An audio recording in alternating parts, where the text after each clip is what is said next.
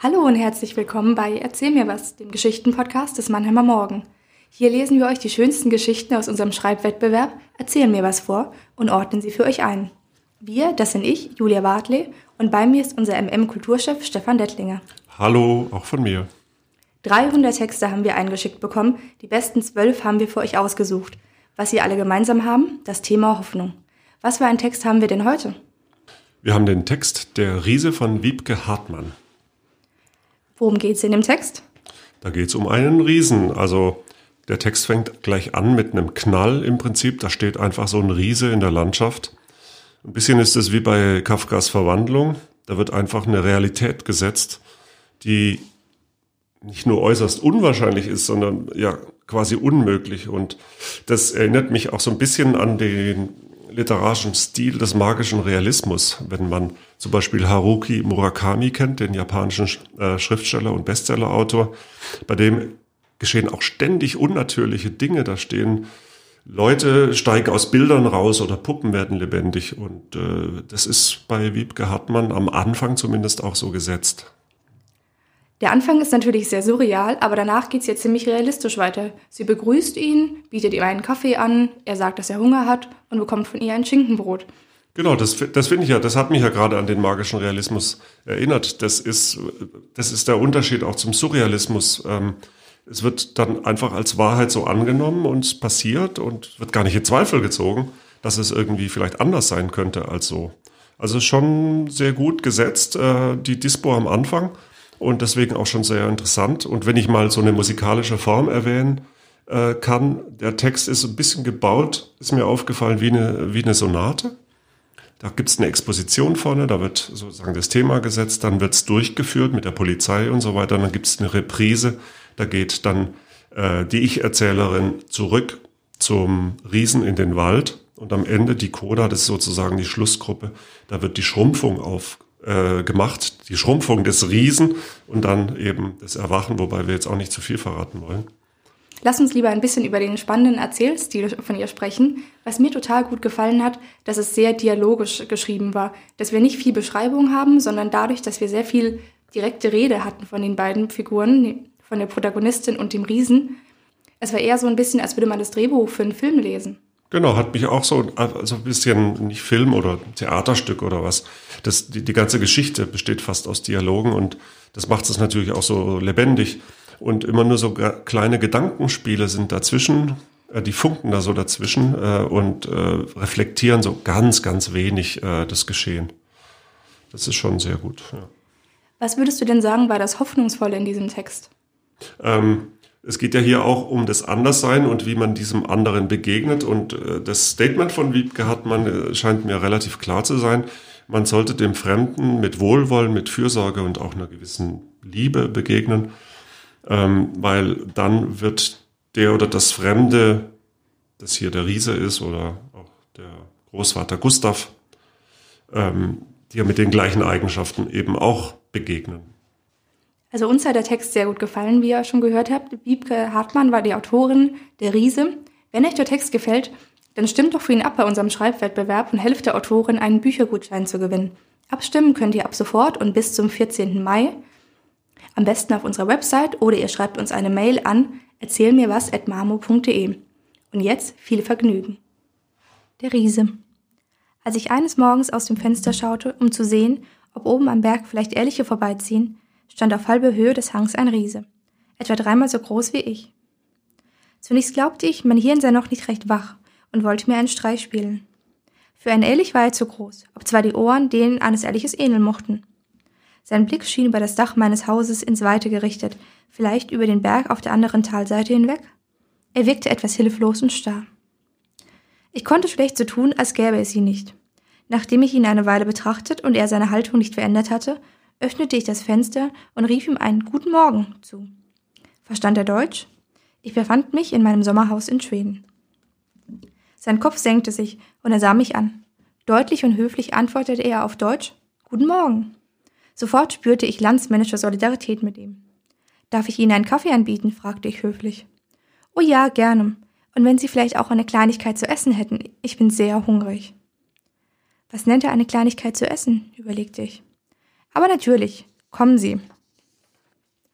Gott sei Dank hatte ich Vorräte. Wo kam er her? Wohl kaum aus dem Riesengebirge. Ich warf die Kaffeemaschine an und ging ihm entgegen. Elsa heiße ich. Ich reichte ihm meine Hand hinauf.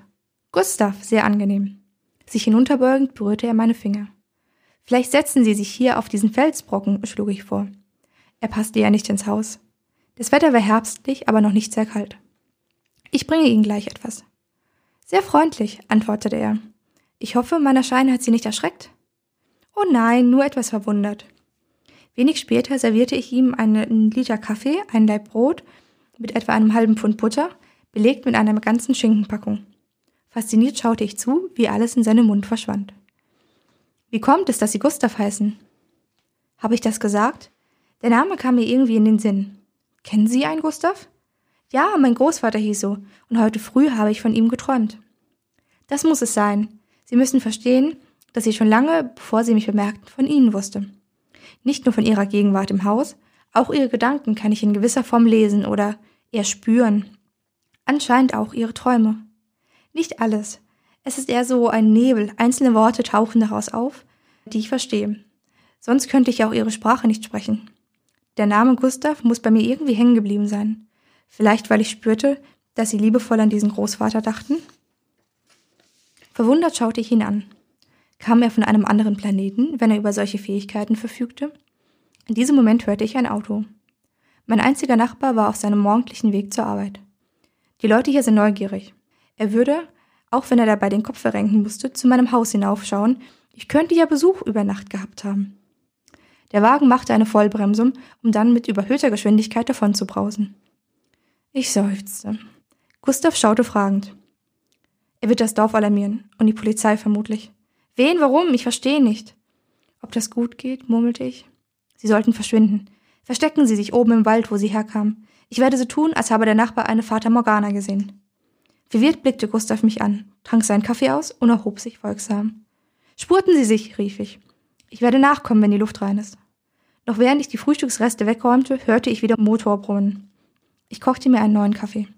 Als es kurze Zeit später heftig klingelte und klopfte, konnten die drei Männer, die ins Haus stürzten, nur einen gedeckten Küchentisch und eine verwundert wirkende Elsa im Nachthemd vorfinden, die zu den atemlosen Fragen des Nachbarn große Augen machte und erwiderte, sie hätte beim Aufwachen einen großen Elch draußen gesehen. Sonst nichts.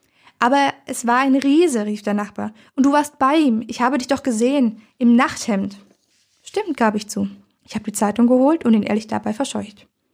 Die zwei Polizisten grinsten breit. Im nächsten Moment betrachteten sie misstrauisch den Nachbarn. Ich glaube, wir machen mal einen Alkoholtest, sagte der eine. Dann wollen wir mal wieder, sagte der andere zu mir. Entschuldigen Sie die frühe Störung. Macht nichts, sagte ich und begleitete sie zur Tür. Draußen durfte der arme Nachbar ins Räuchchen blasen. Da er aber nichts getrunken hatte, konnte er weiterfahren.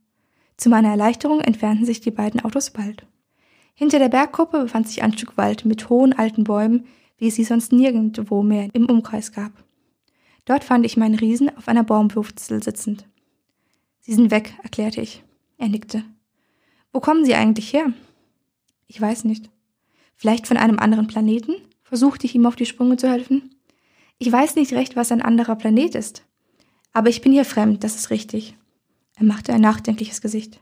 Hat sie einen Unfall hierher verschlagen? Gibt es für sie eine Möglichkeit, wieder nach Hause zu gelangen?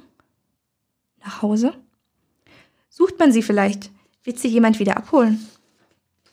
Schon sah ich ein unbekanntes Flugobjekt sanft auf meinem Rasen landen und einen Gustav Riesen winkend einsteigen und seinem Traumschiff in die Luft verschwinden.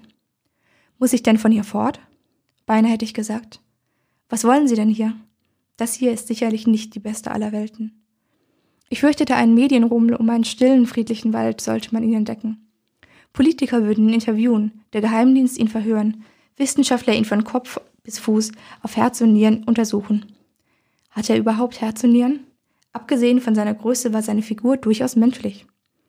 Vielleicht passt sich sein Äußeres automatisch den Wesen an, in deren Umgebung er sich befand, dachte ich.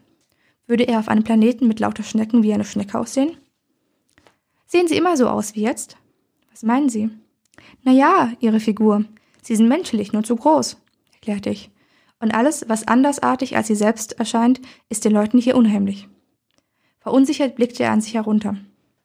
Meine Größe ließe sich ändern. Können Sie zaubern? Zaubern? Er fummelte an seiner Brust herum, während er mich gleichzeitig durchdringend anblickte. Mir wurde unheimlich. Schon war er geschrumpft. Erschrocken beugte ich mich zu ihm herunter. Das ist zu viel, rief ich. Im nächsten Moment wuchs er wieder. Er endete ungefähr in meiner Körpergröße. Zu klein für einen Mann, fand ich, aber hielt den Mund, um ihn nicht zu verwirren. Wenn er nun bei Käfergröße gelandet wäre und das nicht mehr hätte ändern können. Ist das besser? fragte er. Er sah jetzt wirklich wie Opa Gustav aus. Alle Probleme wären damit nicht gelöst, ging mir durch den Kopf.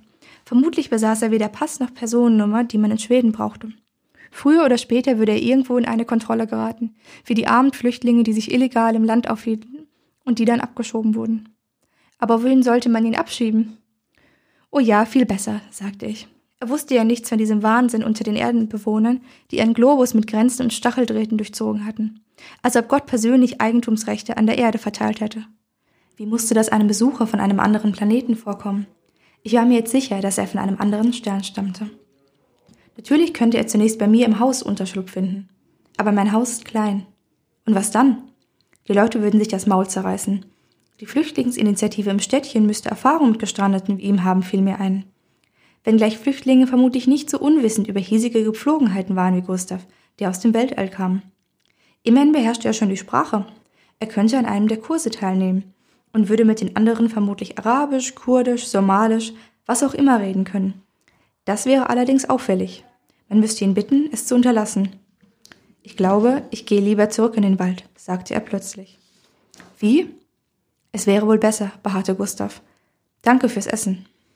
Aber er hatte meine Gedanken gelesen. Schon wandte er sich um und stopfte davon. Mit einer Hand winkte er zum Abschied. Ohne zu versuchen, ihn aufzuhalten, Wenngleich mit schlechtem Gewissen schaute ich ihm hinterher, während er immer kleiner wurde. Die Sonne schien mir direkt ins Gesicht, als ich aufwachte, weil draußen ein Auto vorbeifuhr. Vermutlich der Nachbar auf dem Weg zur Arbeit. Während ich mir einen Kaffee kochte, überlegte ich, ob ich das alles geträumt hatte oder nicht.